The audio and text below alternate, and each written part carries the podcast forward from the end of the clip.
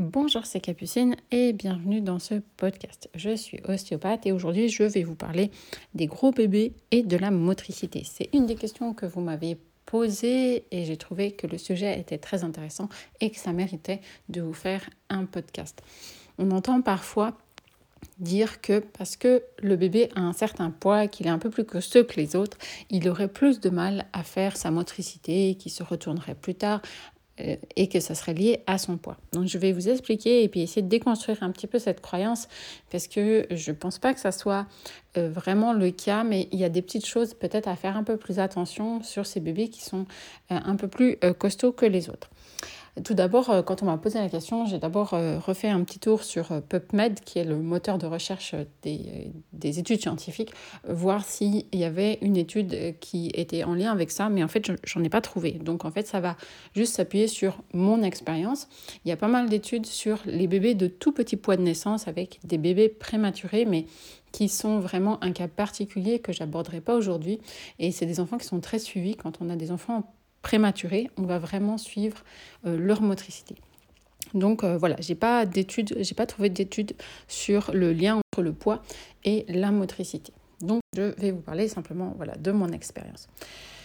Donc ce que moi j'observe en cabinet, c'est que ces gros bébés, ces bébés qui sont un peu plus lourds que les autres, souvent, ce que j'observe, c'est qu'ils sont un petit peu moins portés que les autres. C'est-à-dire que comme ils sont plus lourds, bah, ils vont naître autour de, souvent euh, autour des 4 kilos, et puis euh, franchir rapidement les 5-6 kilos.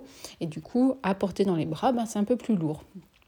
Et du coup, ben, les parents vont porter un petit peu moins régulièrement dans la journée les enfants.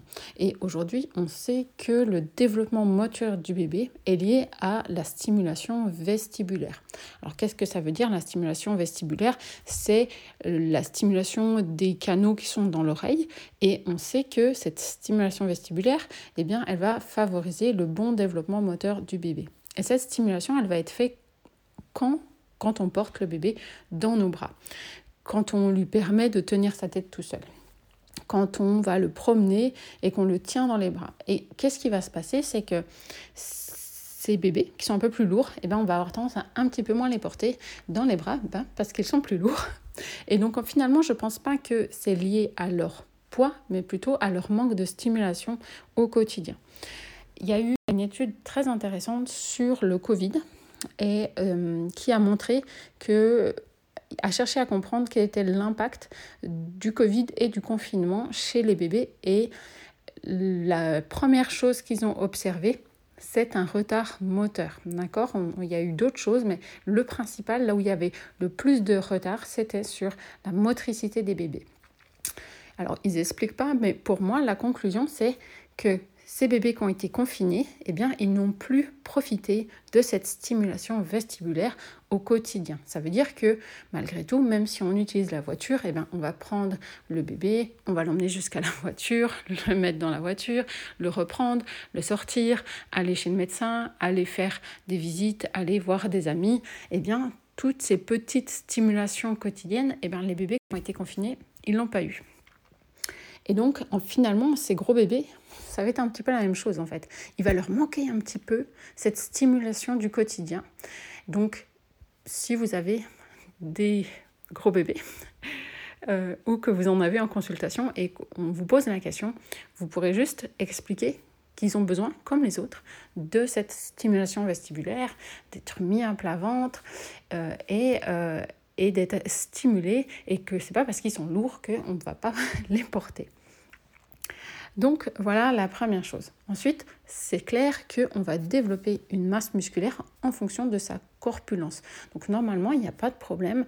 Euh, ces bébés vont développer une force musculaire aussi euh, proportionnelle à leur poids. Ensuite, c'est peut-être des bébés qu'on peut euh, observer un peu plus, donner un petit coup de main au démarrage. La première étape, et pour moi une des plus importantes, ça va être le retournement, d'accord? Donc on va peut-être surveiller un petit peu plus ces bébés au moment du retournement, être sûr qu'ils franchissent bien cette étape. Mais avant ça, comme je vous disais, c'est vraiment cette euh, stimulation euh, du quotidien qui va vraiment euh, nous aider chez ces bébés. J'espère que ce podcast aura pu répondre à cette question sur le fait qu'on ait des bébés un peu plus lourds que d'autres et comment ça peut impacter la motricité. Si ça vous intéresse d'aller plus loin, j'ai fait une vidéo qui vous explique les premières étapes, justement comment libérer la tête, comment euh, ces premiers mouvements qu'on doit proposer à ces tout petits bébés. Donc euh, téléchargez-la. Si vous êtes plutôt un professionnel et que vous êtes intéressé par cette prise en charge des bébés, je vous encourage vraiment à télécharger le e-book sur les réflexes archaïques. Il est très complet, il vous permettra de comprendre plein de choses sur cette motricité du bébé. Et puis, euh, n'hésitez pas à me poser vos questions si vous en avez euh, par mail, vous trouverez sur mon site, euh, par Instagram, Facebook, tout ce que vous voulez. Je me ferai un plaisir de lire vos messages et d'y répondre dans un prochain podcast. Je vous souhaite une très bonne journée.